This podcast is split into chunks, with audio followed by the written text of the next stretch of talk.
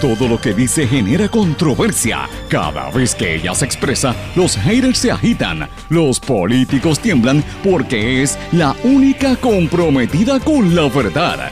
Periodista, bloguera, relacionista licenciada, analista de la noticia, escritora y le dicen la provocadora en las redes sociales. Y ahora comienza en blanco y negro con Sandra Rodríguez Coto. Bienvenidos a su programa blanco y negro con Sandra. Hoy es martes 30 de junio del 2020. Les saluda Sandra Rodríguez Coto. 11 referidos por el escándalo de las pruebas COVID-19, toda esa transacción de compraventa y los chanchullos detrás de todo eso. Hoy vamos a hablar de ese esquema que pasa a un segundo plano precisamente hoy, cuando se conmemoran cuatro años de que se nos impuso un gobierno de facto bajo la ley promesa.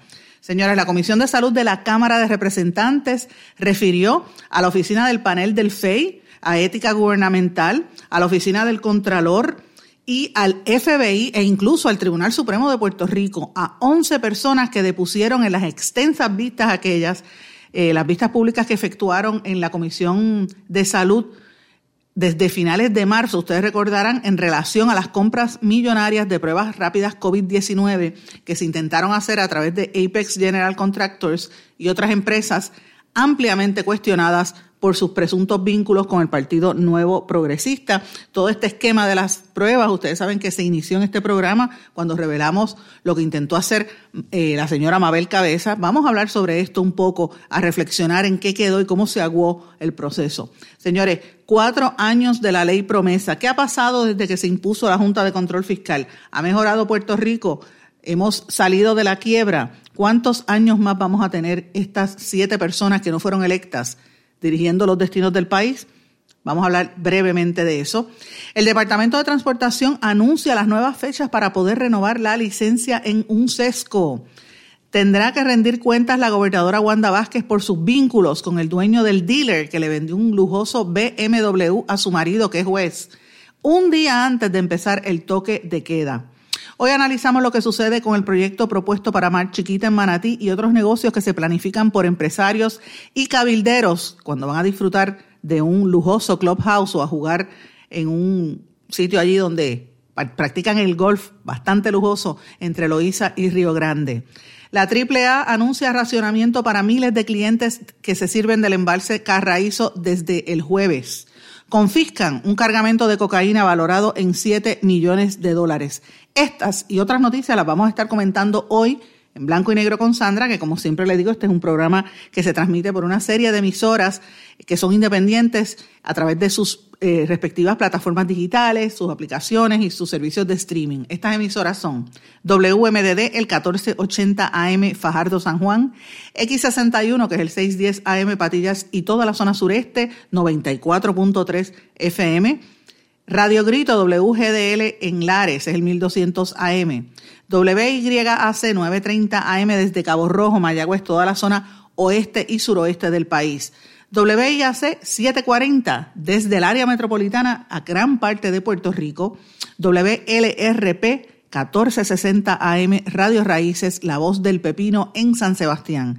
Este programa se transmite también eh, de manera diferida a las 8 de la noche en la web por radioacromática.com y usted sabe que está disponible a través de podcast en todas las plataformas. Usted puede buscar ahí el archivo histórico de este programa y se evidencia cómo es que aquí rompen muchas veces las noticias que meses después se convierten en, en titulares o investigaciones, como sucede con el caso de las pruebas COVID. Usted me puede escribir, como siempre le digo, para comentarios, dudas o cualquier aclaración, o si usted desea más información o darme información también, más que nada. A veces me dan muchos datos me escribe por las redes sociales, Twitter e Instagram, me escribe la dirección SRC Sandra, en Facebook y en LinkedIn con mi nombre, Sandra Rodríguez Coto, o por correo electrónico en blanco y negro con sandra gmail.com. Vamos de lleno con las noticias y las informaciones para el día de hoy.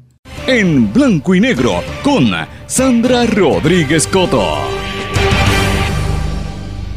Oficialmente, mis amigos, bienvenidos a su programa en blanco y negro con Sandra. Hoy es 30 de junio, hoy terminamos el mes de junio, ya nos preparamos para julio, en un verano que ha sido realmente atípico, un, verano raro para mucha gente, eh, todavía en distanciamiento social a la gente que respeta, a, los que respetamos, ¿verdad?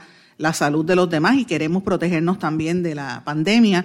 Eh, para muchos no, muchos están faltando respeto y siguen por ahí como si, como si no existiera una pandemia, como si esto no estuviera por ahí regado. Eh, y ha sido un, verano distinto. Los niños han tenido que estar encerrados, no hay campamentos de verano, no hay, no hay actividad y todavía estamos viendo a ver qué va a pasar el, en el Back to School. Han hablado de que van a reabrir las escuelas, la gobernadora emitió una orden, pero no han dado explicación. Es como todo, todo es imposición. Viene tal orden, usted no puede hacer esto, usted no puede hacer lo otro. Eh, eh, ha sido el gobierno desde que entró Wanda Vázquez de los regaños, de mandarnos a decir qué hacer, pero no nos explican cómo hacerlo qué viene detrás, el detalle. Y todavía al día de hoy yo estoy esperando que el secretario de, Educación, la gobernadora, eh, los presidentes de las comisiones de salud en la Cámara y en el Senado, de, salud no de educación, en la Cámara y en el Senado, y también eh, la presidenta de, de los colegios, de la Asociación de Colegios Privados, y los presidentes de todas las universidades privadas del país que empiecen a rendir cuentas y hablar sobre ¿Cómo va a ser el proceso? ¿Van a estar este, regresando al back to school en, de manera virtual? Explíquenle a los padres, hay mucha confusión y la razón por la cual lo insisto y empiezo el programa así es precisamente porque muchos de los padres y madres me escriben y se comunican con esta servidora pidiéndome que lo digamos. Y mira, la realidad es esa, todavía no tenemos explicación, como tampoco tenemos explicación por el caos que sigue en, el Departamento de la Familia con todo y un nuevo secretario, eh, que todavía sigue la gente escribiéndome hace más de prácticamente cuatro meses sobre el lío de lo que ha estado ocurriendo en Asume y lo mismo en el Departamento del Trabajo. Así que esa es la realidad que tenemos un, Puerto Rico bastante desorganizado. Y eso coincide con lo que está ocurriendo hoy. Hoy es el cuarto aniversario de la imposición de la ley promesa. ¿Cuántos de ustedes se han leído ese estatuto federal? Posiblemente no mucho. Fíjense, yo les recomiendo a todos los que me están escuchando, bájelo por internet, léalo. Está la, la en la página de internet de la, de la Junta de Supervisión Fiscal lo puede encontrar, lo puede encontrar también por Google. Eh, es como la, Constitución de Puerto Rico y la Constitución de los Estados Unidos. Son documentos que todo ciudadano tiene que leerlo. Usted tiene que leer la Constitución, lea la Carta de Derechos para que usted sepa qué usted puede hacer, cuáles son sus derechos. Lo mismo con esta ley promesa, la, la ¿verdad? que se hizo a través del Puerto Rico Oversight eh, and Management Stability Act. Mira que supuestamente la ley para supervisión y, gerencia, ¿verdad?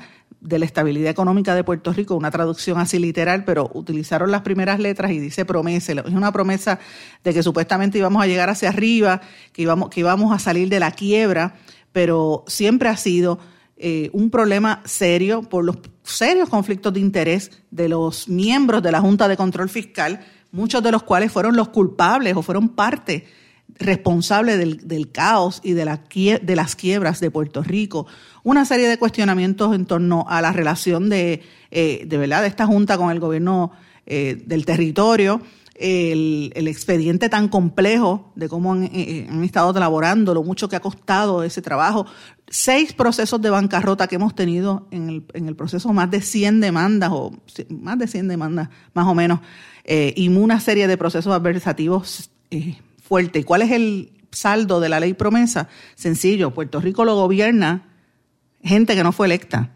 Para empezar, es una mujer la que manda y no es Wanda Vázquez. No se crea que es ella. Aquí la que manda es la, la jueza Laura Taylor Swain, que determina cuáles van a ser las funciones. Bajo ella mandan siete personas que no fueron electos, todos estos miembros de la Junta de Control Fiscal, muchos de los cuales, como dije, tenían unos serios conflictos de interés que fueron parte de la quiebra, particularmente Caco Caco García, que fue el más que endeudó a Puerto Rico durante el gobierno de Luis Fortuño, y eso todo el mundo lo sabe, de una deuda de 2 mil millones, la treparon en casi 13 mil millones de dólares. Ahí fue que vino el cantazo grande de la deuda de Puerto Rico, y él está en la Junta de Control Fiscal, eh, y obviamente los vínculos que tiene el, el presidente Carrión, y bajo ellos, pues la directora ejecutiva Natalie Yaresco, que también toma unas determinaciones, es una empleada de la Junta, pero ciertamente toma unas determinaciones fuertes. Esa es la gente que está mandando. Miren dónde está la democracia de Puerto Rico bajo esas personas. Y bajo ellos, pues la gobernadora que salió eh, eh, señalada, ¿verdad? Salió designada, no porque fue electa. La Junta tiene bajo su poder, el, bajo su encomienda, establecer una disciplina de presupuesto y, y por cuatro presupuestos balanceados, se supone que Puerto Rico eche hacia adelante. Hemos logrado rescatar algunos procesos económicos y algunos eh, encaminar alguna, algunos de los problemas que tenía, pero todavía persiste el problema de que no se ha hecho una auditoría, nunca se sabe el detalle directo, ¿verdad? El argumento de los miembros de la Junta para no hacer la, auditoría es que eso estaba en los contenidos de los informes y en las vistas públicas, pero ciertamente aquí hay mucha gente que fue culpable y responsable de esta deuda que está por ahí campeando por sus respetos, muchos inversionistas y muchos asesores financieros eh, que engañaron al país que hicieron promesas para que la, precisamente promesas para que la gente invirtiera y el gobierno invirtiera millones de dólares de Puerto Rico en, la venta eh, y en la compra de, bonos que lo que hicieron fue quebrar y engañaron a mucha gente, especialmente bonistas puertorriqueños, ahorristas, gente que dedicó toda su vida a ahorrar, no millonarios, sí hay unos cuantos millonarios, el capital de Puerto Rico se fumó, pero más que eso me refiero a gente trabajadora que perdió su capital. Así es que ese ha sido el saldo. Ah, en, el periódico El Nuevo Día de hoy hacen un gran análisis, me parece importante, con distintas perspectivas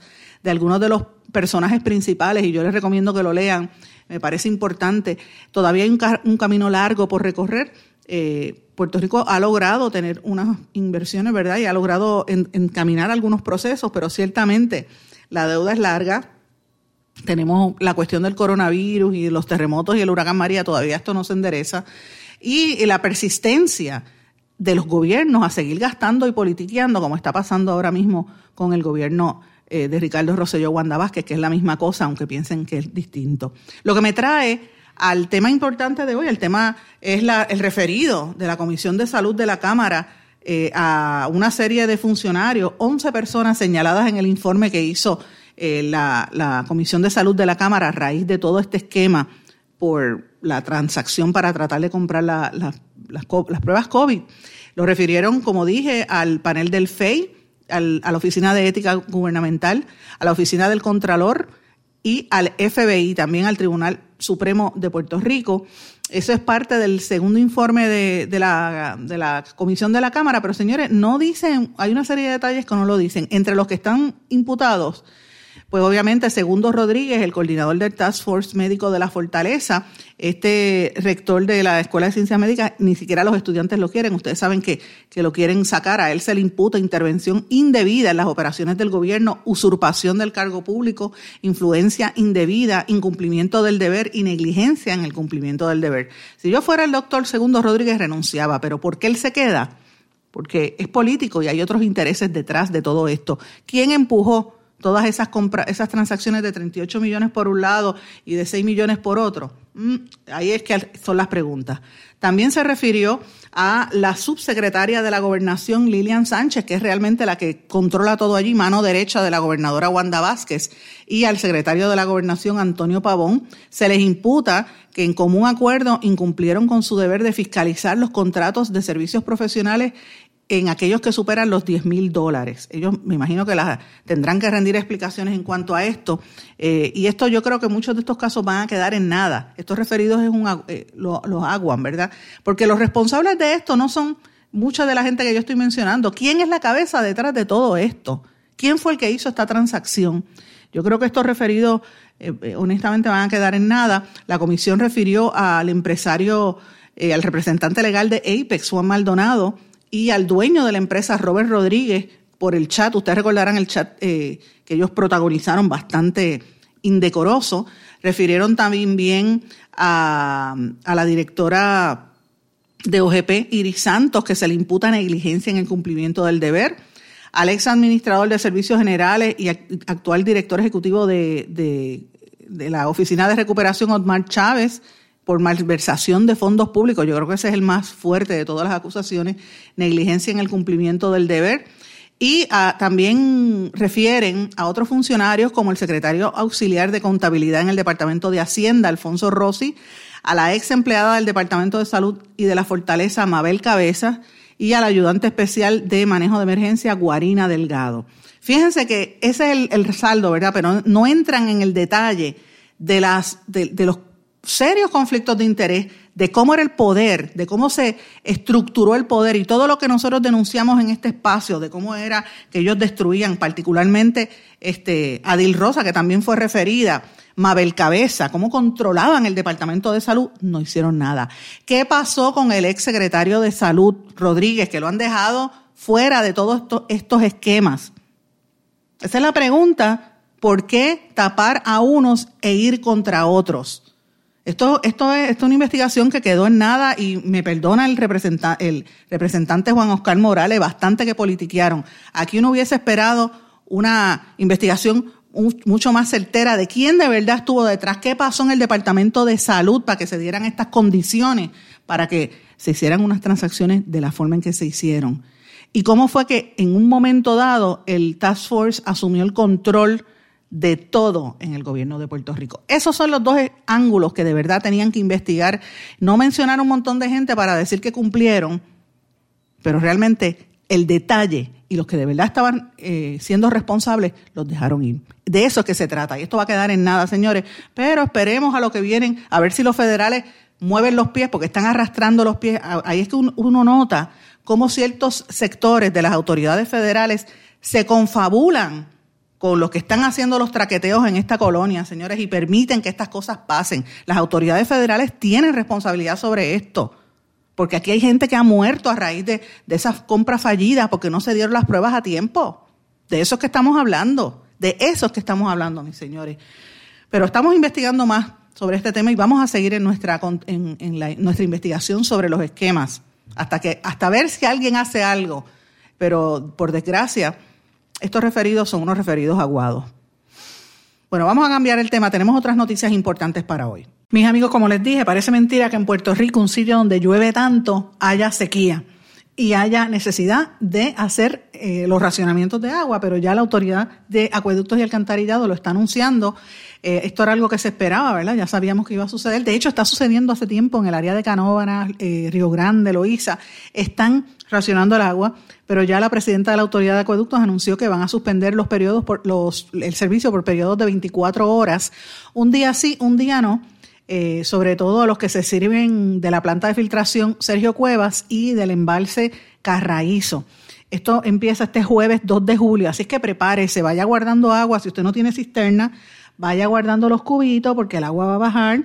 Miren, y es mejor que usted guarde a que lo coja por sorpresa. Este fin de semana, en el área de Guainabo, viernes, sábado y domingo se llevaron el agua. Y miren, gente, yo tengo mi cisterna, yo no tengo problema, pero tengo unos vecinos que son gente mayor y usted, yo quisiera que viera la cara de esos viejitos cuando se quedan sin agua.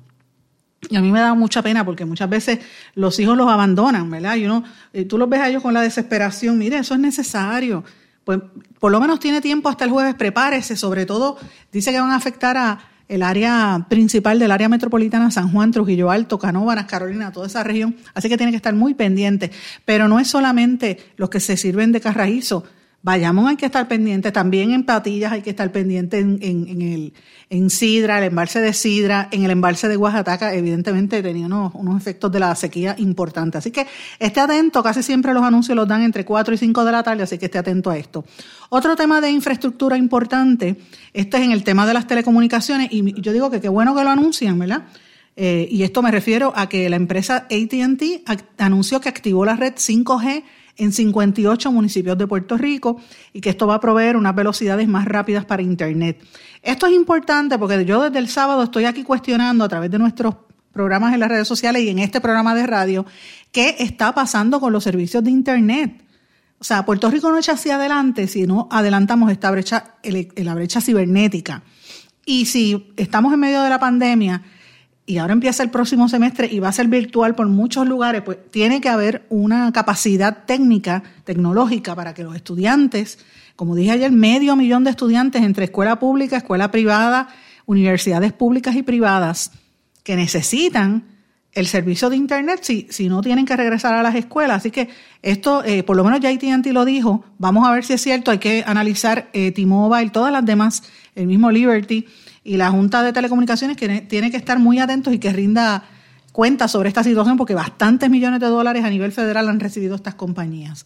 Eh, un tema importante que quería mencionarles también, estén atentos, no sé, si no, sé si se han notado que recientemente, el otro día aparecieron unos faldos llenos de miles de dólares, millones de dólares en el mar, eh, y da la casualidad que confiscaron un cargamento de cocaína valorado en 7 millones de dólares a bordo del ferry entre Santo Domingo y San Juan. Esto lo anunció eh, los agentes de, operaciones de campo de federales, ¿verdad? De las patrullas fronterizas y aduanas. Eh, y evidentemente son 573 libras de cocaína dentro del remolque. el tráfico de drogas sigue en todo su, en todo su esplendor. Y de hecho, tengo que decirles también que han habido eh, avistamientos, por decirlo así, de barcos con personas indocumentadas provenientes presumiblemente de la República Dominicana en todo el litoral norte de Puerto Rico. No sé por qué estas noticias no están saliendo, porque yo estoy recibiendo información constantemente de eso, de residentes de la, de la zona. Hay que estar atentos a esa situación porque siempre eh, hay que ver que, obviamente, cuando este tipo de cosas pasa, o es porque viene por el vínculo del narcotráfico o es por el tráfico de humanos. Así que hay que estar atentos. Y mientras estamos envueltos con la situación de la pandemia, por ahí, puede haber un brote de personas que vengan infectadas sin nosotros darnos cuenta que no necesariamente es o no únicamente viene por el aeropuerto, ¿verdad? Así que hay que estar muy atentos. Y por último, de las noticias así de gobierno que yo creo que son importantes, se dio a conocer por parte del Departamento de Transportación y Obras Públicas las nuevas fechas en las que uno va a poder renovar la licencia si tienes que ir a ese antro de la perdición, como yo le digo, que son los sescos. yo digo que son antros de la perdición porque uno llega allí y uno se pierde. Uno pierde el día haciendo filas y filas y filas y filas y filas. Es horrible, pero bueno, anunciaron que los centros de servicio al conductor, o sea, los SESCO, van a estar abiertos a partir del miércoles primero de julio a través de la plataforma digital Sesco Citas para que usted saque su cita. Entonces a partir del 6 de julio van a, empezar a, recibirlo y le van a tomar eh, la, temperatura a los visitantes en 14 sescos. No van a poder entrar si usted tiene fiebre o tiene mascarilla. Ojo, le voy a decir algo. Mucha gente le están haciendo la prueba esta de la temperatura. Usted va a los sitios y le ponen como la pistolita en el, en el medio de la frente. No deje que se lo hagan. Yo he visto estudios que no hay por qué tomarle la, temperatura en la frente, póngaselo en un brazo. ¿Por qué tiene que ser en la frente? A la gente que tiene algún problema, a veces mm, usted no sabe si esa luz le va a, lo va, a tener buena puntería y señala en la frente, o, sabrá Dios si le cogen un ojo. Y más que nada, pacientes que son epilépticos, a veces ese tipo de, luz en la frente y en la, en la, cabeza les hace daño. Así que yo quisiera que algunos de los especialistas hablaran de este tema porque he escuchado y he leído información de medios serios, medios como The Guardian, el, mismo periódico Le Monde en, en, Francia, eh, y creo que leí algo en el país o en el ABC, uno de los dos españoles, en la voz de Galicia, perdón, si no me equivoco, uno de esos tres. Eh, hablando de este tema. Así que miren, tenga cuidado. Y yo se lo, lo, comento porque eh, aquí al principio, cuando empezó toda esta situación de la pandemia, usted sabe que usted iba a los sitios y le echaban spray y todavía va a los restaurantes y a los fast y le echan un líquido en las manos. Eh, también eh, usted tiene que tener cuidado con eso. Yo, yo no, no es que no se tomen medidas de precaución. Yo creo que todo el mundo debe tener un sanitizer en las manos o unos wipes, ¿verdad? Debe, o guantes pero me preocupa porque ustedes recordarán que al principio de esta pandemia nosotros denunciamos en este espacio la colega relacionista Brenda Reyes Tomasini, quien es la relacionista de la Agencia Federal de Protección Ambiental, la EPA, denunció que ella estuvo en una tienda, en este caso creo que fue una Walmart o una de, estas cadenas, y sí fue Walmart, y Walmart o Kmart, una de las dos, pero creo que fue Walmart, estaba haciendo compra, y cuando llega en el Walmart de Bayamón fue exacto, le echaron un spray y estaba oliendo a, como estos líquidos para las plantas, ¿verdad? Este, no, no necesariamente era líquido, no era cloro ni nada. Y ella le dio una reacción alérgica que estuvo hinchada por varias horas tiene, usted no sabe qué le están echando ahí, con qué le mezclan. O sea, prefiere, es preferible que usted lleve su propio sanitizer y así también usted asume un poquito de responsabilidad. Pues mire, si tiene que ir a un sesco, no se olvide la mascarilla, lleve los guantes si puede y usted lleve su mismo sanitizer. Si le echan algo en las manos, deje que sea con el sanitizer. Y lo mismo con la temperatura, no deje que se la cojan en la cabeza necesariamente o que tengan cuidado que se la cojan en un brazo, que es mucho más fácil. Así que hay que estar atentos porque estaban explicando que las personas que tienen licencias de conducir, que vencieron en febrero, en enero, febrero o marzo, van a poder solicitar la cita a partir del primero de julio y separar los espacios por el número de licencia en el orden 0, 1, 2, 3 o 4. Luego, el 2 de julio pueden ir las licencias 5, 6, 7, 8 o 9. El 3 de julio, si usted no sacó licencia los días antes, pues puede ir después. Así que así es como le toca. Tiene que estar atento a esa situación eh, y sabe que es perder ahí un día entero, eh, ¿verdad? Usted sabe cómo es lo seco. Eh, no, no vamos a, a tapar el cielo con la mano, es bastante lento. Mis amigos, tenemos que irnos a una pausa. Regresamos enseguida.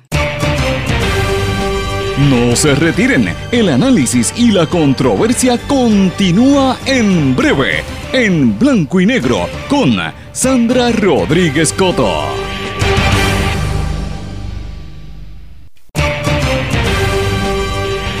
Y ya regresamos con el programa de la verdad, en blanco y negro, con Sandra Rodríguez Coto. Regresamos en blanco y negro con Sandra. Amigos, una de las cosas que nosotros tenemos que notar de cara a las próximas primarias y a las elecciones que están a la vuelta de la, esquina es la rapidez con la que en este país quieren coger algunos asuntos, pasarlos lo más rápido posible para que no haya discusión pública. Pasó con el Código Civil, pasó con el Código Electoral, con el municipal. Y este fin de semana también trascendió por el proyecto que tienen planificado para hacer en el área de Mar Chiquita, Manatí. Yo tenía que hablar de esto ayer, pero el tiempo de verdad, tenía tantos temas los lunes, porque los lunes uno siempre llega con tanta información que a veces se me escapan cosas. Y este era un tema importante que teníamos que traerlo. Originalmente es un proyecto que viene avalado con el por el presidente del Senado. Pero, eh, y de hecho, ayer y hoy, el alcalde de Manatí, José Sánchez, ha estado manifestando públicamente que deja abierta la puerta para que se haga este desarrollo de construcción que tiene que ver con, con Israel Copper y otros eh, funcionarios que han estado brindando y, dándole fondos a, a, las campañas tanto de Pierluisi como de Wanda Vázquez, particularmente Wanda Vázquez y también Eduardo Batia, porque eh, vamos a hablar las cosas como son. El presidente del Senado, al haber tanta controversia, los ambientalistas pusieron el grito en el cielo, los grupos comunitarios y todo, pues él finalmente, Rivera Chats, retiró el proyecto del Senado 1643 que es un, eh, eh, realmente lo que estaba buscando eran unos cambios al eh, corredor ecológico de esa zona de Manatí. Eh, uno tiene que leer ese proyecto. Yo empecé a leerlo, tengo que confesarle que no lo he leído completo, pero leí casi completo, casi completo. Y he leído las notas, he leído prácticamente todo, he conversado con varias personas también sobre este tema. Eh, y es largo y es complejo. Si tú no sabes del tema de ambiental, pues tienes que buscar información porque realmente es algo que, que yo creo que necesita una ponderación. Es un proyecto bien complejo y yo creo que tenemos que empezar a investigar y de entrada tengo que decir que estoy investigando este tema porque hay una serie de interrogantes que se quedan sobre el tapete. El proyecto se radicó originalmente en el Senado el pasado 20 de junio, o sea, hace apenas 10 días. El, el, lo, radicaron Rivera Chats, Martínez y Pérez por petición que no decían quién lo solicitó, quién lo pidió, pues indirectamente eh, todo tiene que indicar que fue Israel Copper. De ahí lo, refieren a la Comisión de Turismo y Cultura, pero no hay un informe como tal, ni en, la, ni en las actas, ni, hubo vistas públicas, ni siquiera hubo consulta. En tiempo récord, o sea, tres días lo aprobaron en el Senado y la Cámara y lo bajaron inmediatamente para la firma de la gobernadora. Entonces la pregunta es, ¿por qué hacen esto tan rápido? ¿Por qué la gobernadora aprovecha que está todo el mundo encerrado en las casas para tomar estas determinaciones? Por eso es que yo pienso que el pueblo, a veces los políticos se creen que toman el pelo de, la gente. La gente tiene que estar bien atenta, el pueblo tiene que estar bien atento, porque mientras nos tienen encerrados en las casas o nos limitan en, nos han estado limitando desde el 15 de, marzo para acá, por la cuestión de la pandemia. Miren todas las cosas que han estado ocurriendo y cómo se toman las determinaciones que nos van a afectar por muchísimos años a nosotros y a nuestros hijos y a nuestros nietos.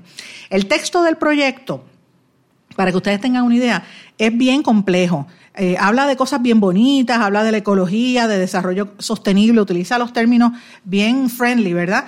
Para que parezca que es algo políticamente correcto, pero ciertamente tiene unas lagunas, tiene una, unas interrogantes sobre la, preservación real del medio ambiente y de ese ecosistema que, que representa el área de, de, de Mar Chiquita y cómo tú desarrollas un área potencialmente que podría ser potencialmente exitosa para el turismo mientras preservas el ambiente, ¿verdad? Eh, hablan de unos ecosistemas que hay en la zona, eh, pero habla de que en el estudio que, tienes que tienen que hacer unas investigaciones, unos estudios más profundos sobre cuáles son los objetivos reales de esa área. Hay una parte del proyecto, y esto lo estuve conversando con varias personas sobre lo que son las definiciones que tiene unos datos muy precisos y lo que da la impresión es que ya tienen eso allí planchado, la información que ha salido hasta ahora y con quien, y, le digo, he hablado con varios, incluyendo hoteleros, me dicen que ya hay negociaciones con dos compañías, compañías de hoteles para, para eso y hay otras empresas de una gente muy reconocida en este país detrás de ese proyecto, algunos de los cuales entran bajo la ley 2022. Eh, y de lo que se trata es validar un proyecto que realmente lo están haciendo a la ligera en un año de elecciones eh, donde no puede haber oposición, donde las organizaciones comunitarias y sobre todo las ambiental, los ambientales no tienen la posibilidad de hacer en poco tiempo, ¿verdad? Todas estas movidas y, hacer eh, la investigación. El terreno, ese parte del terreno donde va a ser ese proyecto es, eh, le pertenece, como le dije, al, al empresario Israel Coppel, el de que originalmente él tenía, si no me equivoco, era eh, Topeca, si no me equivoco, la cadena de tiendas. Eh, y lo vendía ese terreno originalmente por 50 millones de dólares. Hay un área específica que tiene sobre eh, más o menos 200 cuerdas o 200 acres que ya tienen una zonificación en esa, en esa área, una zonificación R3, RT3, que es aprobado para la construcción de por lo menos 3.000 unidades de vivienda. Eh, el hecho de que se haya retirado el proyecto de Tomás Rivera Chats no significa que no se vaya a construir en esa área. Así que, eh, y esto tengo que decirlo, compañeros de News My Business han estado cubriendo este tema y otros periodistas también. Vamos a tener que estar bien atentos a esta situación porque hay una serie de inversionistas que estuvieron reunidos, para que tengan una idea, y a los amigos que me escuchan por WMD Dependiente, en, en allí en, entre Roiza y Río Grande, que ese es un hotel de lujo. Este fin de semana estaban jugando golf una serie de empresarios eh, que estuvieron discutiendo lo que iba a pasar con este proyecto y otros proyectos, unos empresarios bien reconocidos. Y tengo todo el dato de la información de lo que ocurrió en esa reunión, cerca del, porque allí se reúnen alguna de la gente bien influyente, sobre todo en el, en el, Clubhouse. Eh, y ahí es donde se reparte el bacalao de cómo van a, repartir las tierras de Puerto Rico. Estoy detrás de esta información, estoy detrás de este caso, eh, para que lo sepan, lo estoy advirtiendo por aquí porque es una información que a mi juicio es escandalosa y que tiene, merece, el pueblo merece una transparencia eh, en, estos momentos de tanta incertidumbre. Y, fíjense lo que digo, yo no me opongo al desarrollo económico bajo ningún concepto, todo lo contrario, aquí hace falta crear hoteles para poder ser competitivos, mejorar nuestra oferta eh, hotelera. Eh, y, lograr ser bien competitivos con otros países, sobre todo el área de República Dominicana, que hace más de 10 años nos pasó por el lado por la oferta dirigida al turismo económico, pero también al de lujo, porque nos han llevado muchos de nuestros clientes, sobre todo del mercado norteamericano, precisamente por la falta de consistencia en Puerto Rico en tener un mensaje turístico adecuado, que aquí supuestamente eso se iba a subsanar con la creación del DMO, pero el DMO que, crearon es otro, otro aparato allí politiquero, que miren los gastos que ha habido y realmente no ha logrado... Eh, aterrizar lo que hace falta en Puerto Rico porque el enfoque era en los Airbnb, no necesariamente en el desarrollo de los hoteles. Así que estamos, y, y, eso, añadirle toda la crisis que ha habido, ¿verdad? De los terremotos y los, los huracanes, pues ciertamente nosotros tenemos muchos retos, yo lo admito. Pero una cosa es tener los retos y otra cosa es querer hacerlo a la ligera, por debajo de la mesa, aprobar proyectos a la medida. Y esto, miren cómo yo lo ato, porque es que nosotros, uno tiene que, leer las informaciones y atarlo con los temas. Este otro tema que ha estado, esta noticia la ha estado cubriendo el amigo Oscar Serrano en Noticel hace varios días, y yo lo estoy siguiendo muy bien y me, y me alegro que esté dándole seguimiento a este tema, que es el, él lo había sacado originalmente hace unos meses, el tema del, del BMW lujosísimo, que da la casualidad que compró el marido de la gobernadora, el juez, eh, lo compró y se lo entregaron el día antes de que viniera la pandemia y que y, qué casualidad que el dueño de ese concesionario de, ¿verdad? Tuvo una reunión en la Fortaleza, me refiero a Vicente Vázquez Jr., que promovió una serie de medidas para la industria automotriz y se reunió en Fortaleza antes de que se impactara aquí el, el toque de queda. O sea, tú me das el, carrito o me haces, me, haces el cierre del carrito rápido, carrito, y, yo digo carrito entre comillas, porque un carro de lujo, que creo que hay 300 nada más en, toda en todo el mundo. ¿Cómo un juez de Puerto Rico puede tener la capacidad para, este, administrar eso? ¿O es que tiene mucho dinero o lo ahorró? ¿O, qué es? Pero, o, le dieron algún descuento? Eso no se sabe. Pero ahí hay una serie de conflictos sumamente serios. Él, es un BMW M, 4 GTS, era el que él tenía, un 2016, lo cambió, ¿verdad? Así que eh, esto es interesante. Pero qué casualidad que de ahí él sale y el mismo dealer tiene unas reuniones con la gobernadora. Volvemos a lo mismo.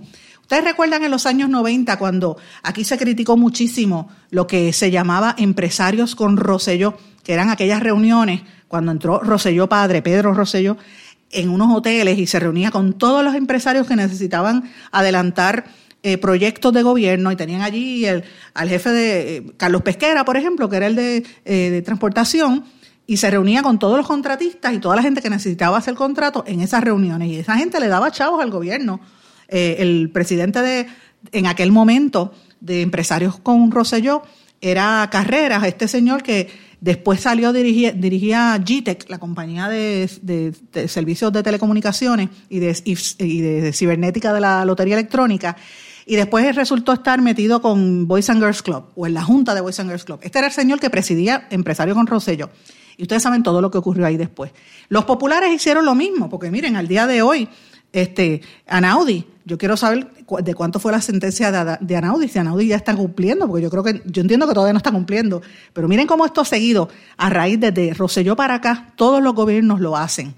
Y Wanda Vázquez, que es una gobernadora que llegó por carambola, porque ella no iba a ser gobernadora, se supone que fuese Luis Geraldo Rivera Marín, que se asustó y se fue, eso el tiempo va, a decir por qué no estuvo Luis Geraldo Rivera Marín, y va a decir qué negocios está haciendo ahora Luis Geraldo Rivera Marín, el ex secretario de, Estado, no solamente en Puerto Rico, sino en el estado de Florida. Estoy bien, señores, eh, el hecho de que yo no publique las noticias no quiere decir que yo no esté al tanto de lo que está pasando para los amigos trolls que me graban el programa, miren, los programas están en el podcast. Todo lo que yo digo lo puede tener ahí en el archivo. Yo estoy al tanto de lo que está pasando.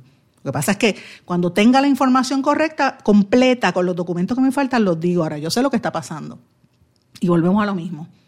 Esta gente está tomando unas determinaciones de espaldas al pueblo, sin que el pueblo se entere, en momentos en que nosotros necesitamos transparencia. Aquí hace falta información, no nos dan la información correcta, toman decisiones de millones de dólares para beneficio de unos pocos, como por ejemplo el marido de la gobernadora, que es un juez que debería estar haciendo, eh, ¿verdad?, rigiéndose por unos cánones de ética.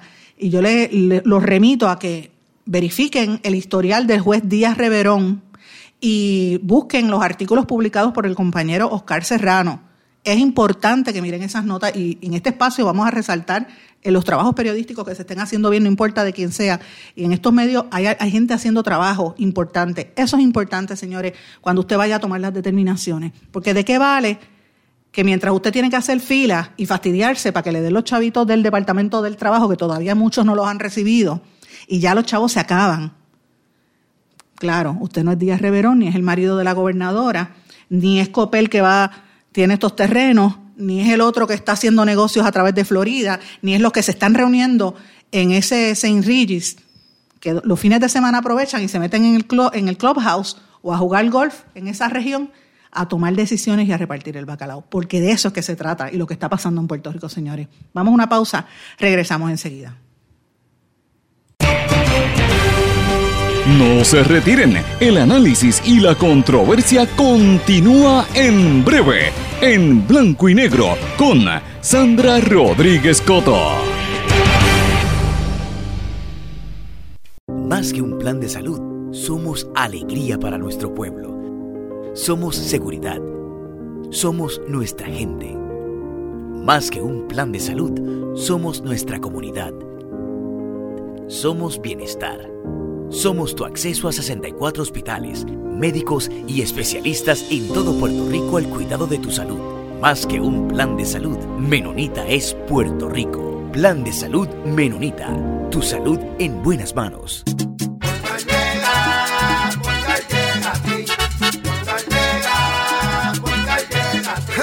Eso es lo que te responden, pero ahora botaron la ola. Porque ya no importa en qué parte de la isla estés. Si tuviste un accidente, mi gente de Poingal le llega a tu casa o trabajo para que no te complique. Con servicio en todas partes de la isla y el mejor servicio al cliente. Por eso y mucho más, yo Piru lo digo, yo quiero Poingal. ¡Duro! Quítese el dolor de cabeza con sus obligaciones de contabilidad con los servicios que presta Villalba y Villalba Company. Directo, personal y con sensibilidad humana. Lo que se busque un verdadero asesor de contabilidad para todo tipo de servicio de contabilidad, pago de IBU, pago de nómina, informes trimestrales y anuales y otros. Ofrecen servicio directo personalizado. Villalba y Villalba Company. Para orientaciones, su teléfono el 939-336-5774. 939-336-5774. 5774. Y ya regresamos con el programa de la verdad en blanco y negro con Sandra Rodríguez Coto.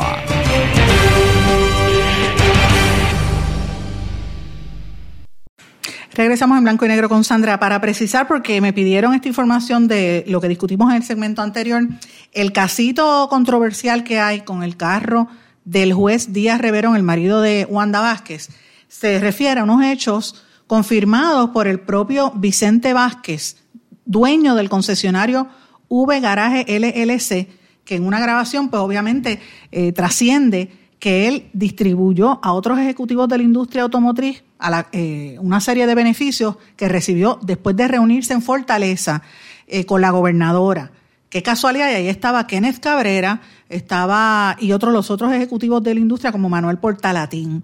Este ejecutivo, Vicente Vázquez, le entregó el lujoso y cotizado modelo BMW al esposo de la gobernadora, al juez Díaz Reverón, el juez, acuérdense, el día antes de que comenzaran las órdenes de encierro por el COVID-19 y la transacción hasta este momento, señores, no ha sido explicada. ¿Cómo es posible que este señor le da el carrito al juez y después consiguió una reunión con la gobernadora en la que cabildió sobre una medida legislativa que beneficia a la industria para la reapertura de los dealers y la cooperación con el Departamento de Transportación y Obras Públicas para los trámites relacionados a las ventas de carros? Dígame si eso no huele mal. Pero señores, recordemos que la gobernadora no le gusta explicar cuando en este programa, el año pasado, y en nuestro blog, presentamos evidencia de un chat donde eh, directamente la, la hoy gobernadora Wanda Vázquez rechazó investigar los suministros encontrados en los vagones después del huracán María y rechazó investigar los traqueteos de Unidos por Puerto Rico para no tocar a la ex primera dama Beatriz Rosselló y eso ella misma lo dijo en un chat. Después ella no quiso explicar nada. Ella no quiso dar explicaciones. Ustedes recordarán, emitieron un comunicado súper escueto, aguado, y lo bajaron y lo bajaron y no dijeron más nada. Y están con el delay de game, como que la gente se olvide de esos temas. Pero señores, yo tengo la memoria de elefante. Me dirán elefanta, pues mira, la tengo la memoria. No se me olvidan las cosas y guardo la fecha. Vamos a seguir contando, pero bueno, importante porque para, para ¿verdad? terminar este tema que, comenzamos en el segmento anterior, el presidente del Partido Popular Democrático, y esto yo se lo aplaudo a Aníbal José Torres, y yo estoy en récord que cuando la gente de, la oposición sale y dice algo, hay que aplaudírselo. Aníbal José de los pocos populares que está haciendo algo de, de fiscalización y estoy en récord diciéndolo también, porque los populares no existen para muchas cosas. Aquí es lo que es, y yo siempre lo menciono, Aníbal José, Tatito Hernández, que se no falla una, ese siempre está pendiente a todo. Eh, y de hecho ayer salió Tatito Hernández haciendo unas expresiones en torno a los comentarios del candidato Pedro Pierluisi, que le sacaron un video hablando de los negritos. Eh, y, me acordó cuando, en un video bastante discriminatorio, me, recordó aquella, aquel video de, ustedes se acuerdan, eh, Pablo Casella, cuando mata, ah, obviamente salió convicto por el asesinato de Carmen Paredes, su esposa, y él dijo que eran unos negritos que vio caminando allí en Guaynabo, pues así mismo parecía Pedro Pierluisi en ese vídeo, y Tatito Hernández Popular salió eh, ¿verdad? a fiscalizarlo. Pues otro popular de los pocos que sale a hablar, y los tengo mencionados con, con los nombres, Aníbal José Torres, Tatito Hernández, Ángel Matos, eh, a veces Carmen Yulín, y para de contar. Pues en este caso, Aníbal José Torres exigió a la gobernadora que aclarara qué era lo que estaba pasando con el, la entrega de ese lujoso carro que, logró que, tú sabes, cómo fue que se dio esa, esa reunión entre el concesionario del, eh, del, dealer y la gente en Fortaleza. Así que eh, importante por demás esas declaraciones del presidente del Partido Popular eh, ojalá que sea así mismo de fiscalizador para otros asuntos. Pero señores, vamos a algunas noticias importantes a nivel internacional que quería mencionarles porque hay temas importantes que están ocurriendo. Obviamente tenemos que hablar del, coronavirus. El presidente de la Organización Mundial de la Salud eh, dio a conocer, dio unas declaraciones donde reitera que el fin de la pandemia ni siquiera está en el horizonte, no lo ve nada cerca, por el contrario, esto sigue creciendo a nivel global. Eh, y obviamente el epicentro es actualmente los Estados Unidos. Ustedes ya saben que el secretario de, Salud Federal explicó durante este fin de semana que la ventana para resolver la situación y para evitar que los contagios sigan en los Estados Unidos, pues se está cerrando y el presidente Trump ha tenido que admitir que están cometiendo una serie de errores. De hecho, hay unos análisis, como mencioné ayer, del Washington Post, que analiza cómo los medios aliados al presidente Trump han contribuido a que la gente no le preste atención y no crea en, la necesidad de utilizar mascarillas y pues esto se sigue regando. En el estado de la Florida, ustedes recordarán que la semana pasada nosotros anunciamos que hubo más de seis días corridos de rompiendo récord, ¿verdad? Batiendo récord y cada día eran 3.000, 4.000, 4.500 personas contagiadas día tras día. Eh, pero evidentemente, pues la situación como que se aguantó un poco, ha habido menos casos eh, en las últimas 24 horas. Florida registró solamente 5.266 casos nuevos en las últimas 24 horas, que pues aguantó un poquito, pero mira que muchos son, 5.000 hoy, 4.000 el día antes, etcétera. Eh, y obviamente la, la pandemia no da respiro. Para que tengan una idea, se han hecho solamente 41 mil pruebas. Eh, y el sábado anterior 72 mil y todavía sigue la gente eh, infectándose. El, el, condado de Miami-Dade en Florida es donde más casos se están registrando en este momento. En Broward, que es el segundo condado más afectado, y en Palm Beach también. Y obviamente, y, en el centro, ¿verdad? el área de Kissimmee toda esa área, que en todos hay puertorriqueños, señores, hay que tener mucho cuidado. La cifra de contagiados en el estado supera los, llega casi a 150 mil personas, casi 148 mil por ahí. Señores, esto es bien serio. Tienen, si usted tiene familias en el estado de la Florida, diga que, dígale que se protejan, porque eh, ahí incluso, yo estaba conversando con, una, amiga, Betsaida, eh, Betsaida Ramírez, Betsaida Quiñones, perdón, que me decía que su hijo trabaja en un banco de la Florida y el banco le exigía a los tellers que no se podían poner mascarilla porque eso ahuyentaba a los clientes. Mira, que no prohibía a los empleados usar mascarilla. Esa es la actitud y miren cómo está la situación en el estado de la Florida. Ahora está exigiendo que se pongan unas mascarillas porque vieron la situación. Pero no solamente en, en Estados Unidos o Brasil, como hemos dicho. Chile, por ejemplo, en América Latina está creciendo dramáticamente la cantidad de casos. Tiene 276 mil casos y sobre 5 mil 600 muertes, es una situación muy fuerte. Pero evidentemente esto en los Estados Unidos es donde más impacto está teniendo. Eh, les invito a que lean en la publicación Politico Magazine, una, es un, una publicación dedicada a los temas de política de, federal más que nada, y han estado haciendo unos análisis bien interesantes sobre cómo está quedando Trump públicamente. El presidente Trump ha tenido que admitir que, mira, él sabe que las encuestas lo están poniendo atrás, sabe que está perdiendo, sabe que está perdiendo el, respaldo entre los aliados, muchos eh, republicanos le están dando la espalda por la manera en que ha estado actuando, por los comentarios racistas. Ayer hizo unos tweets, eh, o antes de ayer, que le retuiteó, o sea, repitió un tweet racista de un supremacista blanco diciendo que se mataran a los negros y después dijo, ay, eso fue un error, yo no sabía, pero le dio retweet. Miren, eso indirectamente es, envalentonar a estos grupos de alternate right y toda esta gente racista para que sigan ocurriendo los casos que se están dando en los Estados Unidos, en vez de unir a la nación, lo que está es dividiéndola.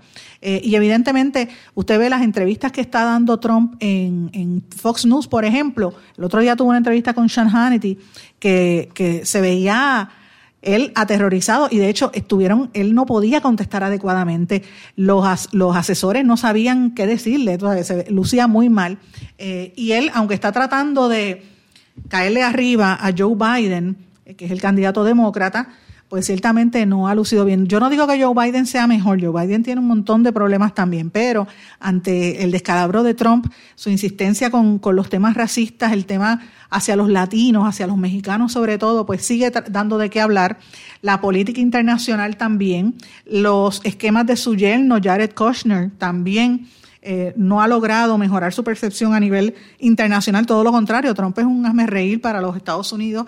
Y, por último, pues mira lo que pasó, este Irán, ustedes saben que, que eh, emitieron una orden de arresto contra Donald Trump porque lo acusan, llevaron la orden de arresto ante el Interpol lo acusan con el ataque con un dron que vino, que provocó los Estados Unidos y provocó la muerte del general iraní Qasem Soleimani hace unos meses. Así que este, está responsabilizando a esto. Y a esto tú le añades las determinaciones que ha tomado el Tribunal Supremo. Recientemente eh, el Supremo acaba de, darle una victoria clave a los defensores del aborto, del derecho a abortar, eh, en, esta decisión que bajó eh, cinco votos a cuatro eh, donde declaró inconstitucional una ley estatal que había limitado al máximo el acceso al aborto en Luisiana y había provocado el cierre de dos de las tres clínicas abortistas que todavía sobreviven en el estado de Luisiana, que tiene el marco legal más restrictivo en toda la nación americana. Así que, eh, por un lado, el, el, conservadurismo, pero por otro, pues tú ves las determinaciones.